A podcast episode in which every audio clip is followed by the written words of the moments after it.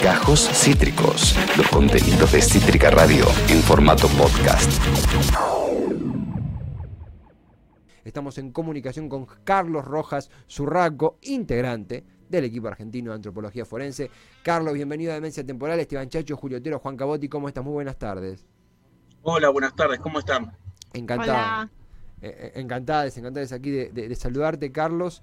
Eh, ¿cómo, ¿Cómo está el, laburo? ¿Cómo está el trabajo? Desde el lado laboral, obviamente, emocional, profesional, en esta búsqueda de identidad de 600 cuerpos, nada más y nada menos. ¿Cómo, cómo está esa situación?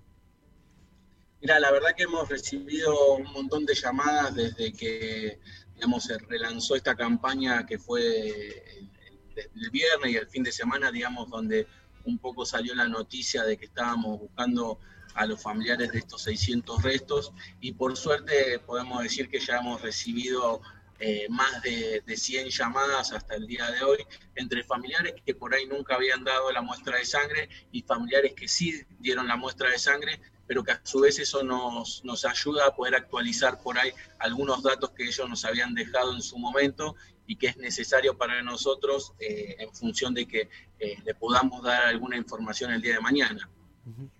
Carlos, eh, algo que, obviamente vamos a difundir este comunicado al final de, la nota, pero algo que ustedes elevan y constantemente difunden es que amén del laburo técnico que es admirable, esto es ciencia para la verdad y ciencia para la justicia. Hay un rol social de ustedes como antropólogos, forenses, profesionales de todo tipo, ¿Cómo, ¿Cómo, ves ese rol? ¿Cómo ves su, su, su, eh, su, circuito en la sociedad? ¿Cómo ves el rol justamente social del equipo que, que integras? Yo siempre me quedo con dos frases que dicen por ahí dos compañeros míos. Uno es eh, Luis Fondebride, que es el, presidente y uno de los fundadores del equipo argentino de antropología forense, que es el tema de que nosotros una de, las, una de las funciones que tenemos que tener es que es acercar la ciencia a la sociedad como un factor fundamental, ¿no? No tener a, la ciencia como algo abstracto, algo que por ahí solamente se puede manifestar en, un laboratorio, en, algo ajeno, sino que traerla todo el tiempo para ver si de esa forma podemos colaborar con la, con la sociedad, ¿no? Y por otro lado, hay otro compañero que también es histórico en, el equipo que se llama Daniel Bustamante, que tiene una frase que yo siempre recojo que dice que nosotros, si bien eh, trabajamos en el área forense este, y somos peritos judiciales, eh, en realidad somos peritos para la familia. Nuestra función en este sentido es poder eh, traerle tranquilidad a la familia, traerle la respuesta que esa familia ha esperado tanto tiempo y que tiene que ver con la identificación justamente de su ser querido. Eh, hay familias que hasta el día de hoy han pasado varios años desde la dictadura cívico-militar que hasta no han tenido respuesta. Entonces nosotros todo el tiempo estamos en búsqueda de esa respuesta y tratar de que, bueno, de que el día de mañana esa mamá, ese papá, ese hermano, eh, a esa hermana e incluso a los hijos poder decirle, bueno, eh, con la identificación de su ser querido están cerrando una, una herida que ha quedado abierta durante tantos años, ¿no? Juli, sí. Eh, no, no, digo, qué importante eso. Em, ¿Cómo ven ustedes la importancia para, para la, familia de, identificar a esa persona? Perdón, te escuché muy bajito. Sí, no, que hablábamos antes de, entrar en contacto con vos de la importancia de, para las familias de, identificar a, a, esa persona que, de la que nunca más supieron nada, ¿no? ¿Cómo ven ustedes este tema? Es, para la familia es, un acto muy eh, movilizante, digamos. Eh, por ahí no todas las familias actúan de la misma forma. Eh, hay familias, digamos, que durante los años 70 fueron, digamos, militantes políticos, ¿sí? Entonces llegan hoy, digamos, con, con esa militancia que venían llevando en aquel momento. Hay familias, digamos, que se han hecho militantes posterior a, la desaparición de su ser querido. Tenemos como ejemplo, por ejemplo, las, madres de madre, madres. de Plaza de Mayo, las abuelas de Plaza de Mayo, incluso los hijos. Y hay familias que por ahí no han tenido una, militancia política, pero que sí buscan eh, a su forma y a su tiempo, como pueden, saber qué es lo que le pasó a aquella persona que ha sido desaparecida durante la última dictadura militar.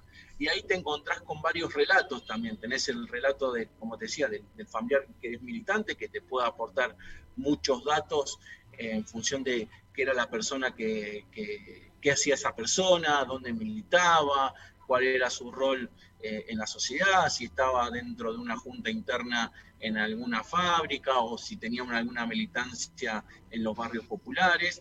Y ahí tenés familiares que por ahí no tenían la no sabía de la existencia de, la militancia de su ser querido, entonces se encuentra con todo un mundo nuevo que, es muy, muy, muy, movilizante. Y lo mismo pasa en el momento de la, de la identificación. Hay familiares que reaccionan de una forma y hay familiares que reaccionan de otra. Pero creo que lo importante de esto es, como le decía anteriormente, es cerrar una herida que ha quedado abierta durante eh, mucho tiempo atrás. Eh, no es lo mismo no saber qué le pasó a un ser querido que saber eh, lo que le pasó, por más allá de que lamentablemente el saber tenga que ver con, la parte del, fallecimiento de ese ser querido, ¿no? Sí, Porque eh, y no, no que no debe ser nada lindo el tema de los restos. Ah, perdón. Te interrumpí. No, soy psicóloga ni mucho menos, pero saber dónde están los restos de una persona también es, es fundamental, ¿no? Para poder cerrar y despedir esa historia pensá que es armar un rompecabezas. Eh, pensá que hay una parte de la historia que para muchos de ellos se cortó en, ese, en el día del secuestro y la desaparición de esa persona y ha continuado su vida, digamos, de esa forma, sin saber qué le pasó a, su ser querido. Por lo tanto, hay que rearmar esa historia. Entonces, en función de lo poco lo poco lo mucho que podemos saber de lo que hizo eh, la persona que militaba en los años 70 eh, hasta hasta saber digamos que pudo haber que sus restos estaban en un, en un cementerio o estaban en, un lugar este, clandestino de inhumación y, contarle, digamos, decir al, familiar dónde se lo encontró eh, y, contarle, digamos, eh, todo el trabajo que se hizo para llegar a la, a la, identificación de esa persona es terminar de armar ese rompecabezas y cerrar esa herida. Y, y, Carlos, por ese camino también, eh, yo recuerdo que el, primer contacto que, tuve con el equipo fue en una clase de antropología justamente en el CBC de, de Güemes, en Avellaneda, y, al leer de ustedes es, es, es abrumador, es, se, se te un pedazo de historia encima porque es un, laburo que te da curiosidad, te apasiona, te emociona también. Y también uno en esa etapa de la vida, en, la vida académica, empieza a descubrir la dicotomía, la, dicotomía entre el laburo abstraído, el laburo eh, cuasi técnico, completamente abstraído de cualquier vínculo, y por otro lado, el laburo más vinculado a una conciencia política, amén de la labor técnica que es... Eh, eh, bueno, admirable, indescriptible para quien te habla, pero imagino que vos, completamente sumergido en ella, la, la explicarás mejor. ¿Vos cómo te llevas con eso? ¿Cómo es la parte emocional, la parte laboral, cómo juegan, la parte política también a la hora de, historias tan fuertes atravesar y, tener una labor tan, tan increíble y tan imprescindible como la que tienen ustedes? ¿Qué pregunta me estás haciendo? Eh? bastante, compleja. Voy a tratar de, responderla. Eh, yo te puedo contar desde mi experiencia en, cuanto entré a, trabajar. Yo eh, no, eh, no conocía la existencia del equipo argentino de antropología forense hasta que entré a trabajar y ahí me vi eh, inmerso en un mundo totalmente desconocido para mí, pero a la misma vez este, era apasionante este, para, porque eh, a mí me gustaba aprender, quería saber todo, quería ver qué es lo que estaban haciendo otros compañeros, quería saber específicamente cómo era el trabajo de laboratorio que estaban haciendo eh, eh, los compañeros y las compañeras. Este, y también, como decís vos, juega la emoción, porque mm. cuando yo empecé a hacer entrevistas para familiares de, los desaparecidos y encontrarte con ellos y, que ellos te estén contando, contando tu historia, digamos, eso de alguna forma también te genera un, quiebre emocional, porque, eh, digamos, eh, ellos se, están abriendo hacia vos y te están contando un montón de cosas que tal vez para vos era eh, desconocido, de, porque son personas, ¿no? Son sujetos, digamos, individuales que, digamos, se juntaron y, quisieron cambiar el mundo, ¿no? Este, y todo eso, digamos, juega todo el tiempo. Para nosotros es, es muy emocionante pero por suerte también tenemos la, facilidad de que nos comunicamos entre los mismos miembros del equipo, tratamos de hablar cuando tenemos una entrevista, digamos que, es muy emocionante y, uno puede llegar a, quebrarse, eh, se acerca al otro compañero, le, cuenta lo que pasó, digamos, estamos todo el tiempo pendientes uno del otro para, digamos, que esa parte emocional que nos puede llegar a, a quebrar eh, por la situación que se está viviendo, también nos dé un, empuje para seguir adelante. Y la verdad que cuando uno está y le cuenta a un familiar que se ha identificado a su ser querido, es algo muy lindo, porque dice, se da cuenta que el trabajo que uno está haciendo está valiendo la pena, ¿no? Y le da muchas más ganas de seguir adelante eh, para seguir buscando a los demás. Aquí... Ah, perdón, te pisé, Juli. Por favor, no me pises. Em, gracias. ¿Cómo nació el, equipo? El equipo nació en el año 84, digamos, podríamos decir que nuestras madres o madrinas son las abuelas de Plaza de Mayos. Ellas, después del retorno de la democracia, este, viajaron, investigaron y viajaron por, todo el mundo para saber si se podía iniciar algo que ellas determinaban como el índice de abuelidad. Es decir, ver si se podía tomar a través de la genética perfiles genéticos que ayudaran a eh, identificar eh, a, chicos que fueron, apropiados durante la última dictadura militar. Eh, sobre todo sabiendo que había una generación que se estaban salteando. Entonces la pregunta de la abuela era eso, existía la posibilidad de que si nos tomaban una muestra de sangre a nosotras y le tomaban una muestra de sangre a esos chicos que dudaban de su identidad, de su identidad pudieran coincidir para saber si éramos familia o no. Y en uno de esos viajes eh, viajaron a Estados Unidos y se encontraron con un antropólogo forense texano que era Clay Snow, y hablando con él le preguntaron si también existía la posibilidad de identificar restos de, personas que, estaban desaparecidas y que en las denuncias o en la investigación que habían hecho ellas sabían que muchos podían haber estado en, cementerios o, centros clandestinos de detención. Eh, Clay Snow le dice que sí, que existía la posibilidad de, poder hacer eso, así que él viaja a la Argentina, uno de los primeros... Eh, trabajo que hace es eh, con la hija de Estela de Carlotto, este, porque Estela, ustedes no sé si saben que cuando le, entregaron el cuerpo de, su hija, no, no, lo pudo ver, entonces eh, no sabía qué le había pasado. Cuando Clay Snow viene a la Argentina a hacer el trabajo y una de las cosas que le dice es que ella había sido abuela, ¿no? Este, y eso reforzaba la teoría de, que en realidad eh, existía Guido, ¿no? El nieto de... ah, o sea que por, el trabajo de un antropólogo forense se supo de la existencia del, del nieto de Estela. En realidad eso era una, hipótesis. Estela ya había tenido la información previa de una chica que había sido, había estado detenida junto con, su hija y que ella le había dicho que, había tenido a su nieto y que, que, Laura le había querido poner Guido. Entonces ya Estela tenía esa información. Lo que hace eh, Clay Snow con la exhumación de los restos de, la hija de Estela, digamos, es reafirmar esa información que, que Estela ya tenía. Eso fue lo que pasó. Eh, después lo que hace eh, Clay Snow es tratar de buscar este, profesionales tanto de la arqueología como de la antropología para conformar un grupo y avanzar en ese trabajo. Lamentablemente, recuerden que nosotros ahí estábamos, digamos, en los inicios de, lo que era la democracia en nuestro país, había mucho temor, había mucho miedo y no todos los profesionales querían participar de algo así por suerte, digamos, eh, pudo convocar a, estudiantes ya avanzados en, ambas carreras, tanto en la Universidad de Buenos Aires como en la Universidad de La Plata.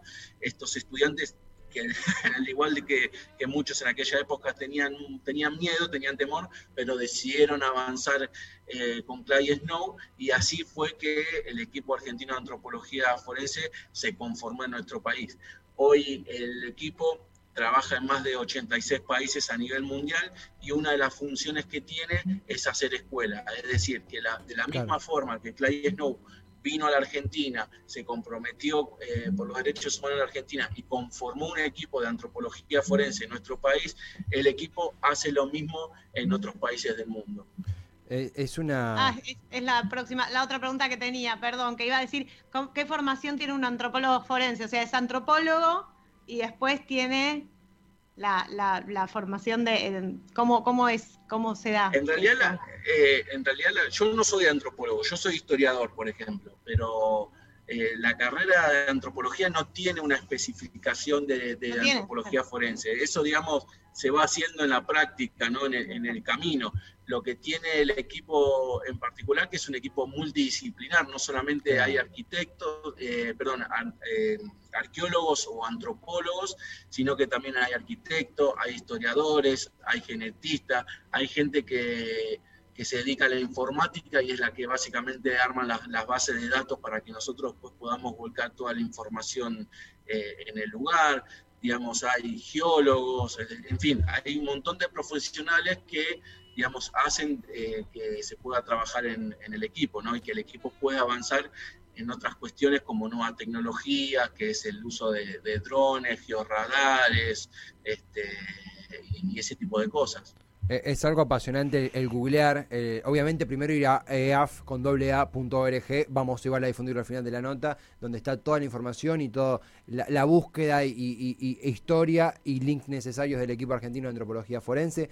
Ya lo vamos a difundir. Aparte de eso, el googlearlo y ver las fotos de los 80, esos estudiantes muy jóvenes ellos, con, con, el señor Snow, eh, laburando, unas fotos que, que emocionan, ¿no? Piel de gallina por completo, porque estaban recuperando la identidad de, víctimas de la peor cara que tuvo nuestro país, eh, esa dictadura cívico-militar eh, genocida, y que continúa, que trasciende fronteras, porque mismo lo, estamos, lo veíamos ahí en el video que pasábamos antes, eh, en Centroamérica, en Norteamérica, en todo el continente en sí, están presentes. Hay algo que, para, para concluir, por supuesto, Carlos, primero agradecerte en días, imaginamos tan movilizadores, el tiempo de charlar es, es una cosa increíble, mismo para los que no no estábamos en los 70 o en los 80, de escucharlos hablar nos, motiva a involucrarnos, a difundir y por supuesto a compartir, de que cualquiera que esté escuchando, persona que conozcamos nosotros, quiero leerlo concretamente, que tenga un familiar desaparecido entre el 74 y el 83, que aún no sabe dónde está y que quisiera tener un poco de alivio,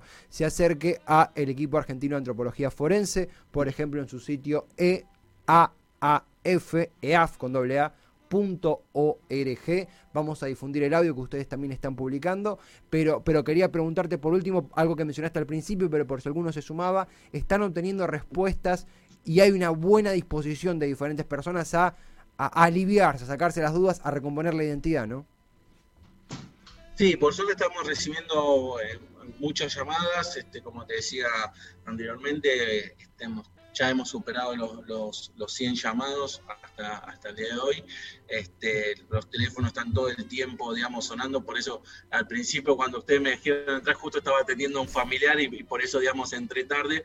Eh, eso para mí es bueno, es positivo y hay muchos familiares que están llamando porque nunca dieron la muestra de sangre o como te decía, familiares que ya dieron la muestra de sangre, pero que eso a su vez nos sirve a nosotros para actualizar la información que nos habían dado en su momento y así, digamos, esperar que cuando nosotros tengamos una respuesta para darles, poder comunicarnos este, con ellos, ¿no? Totalmente, totalmente. Carlos, eh, piel, piel de gallina, sinceramente, son cosas que suceden en vivo y que uno eh, no, no puede controlar porque es realmente emocionante y es admirable. Vamos a difundir su laburo. Tenemos un audio para escuchar antes del tema musical, que es el que están difundiendo desde el equipo argentino de antropología forense para aquellos familiares que buscan saber la verdad.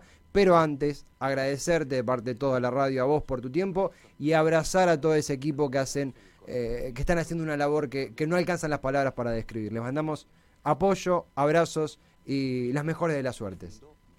No, gracias a ustedes. Para nosotros es importante que se difunda esta campaña, así que eh, ustedes son de, gran ayuda para que la mayor cantidad de familiares se, se puedan acercar y, den su gotita de sangre. Así que desde ya muchas gracias a ustedes. A, vos, Carlos, un, un fortísimo abrazo. chao hasta luego. Acabas de escuchar Gajos Cítricos. Encontrá los contenidos de Cítrica Radio en formato podcast en Spotify, YouTube o en nuestra página web.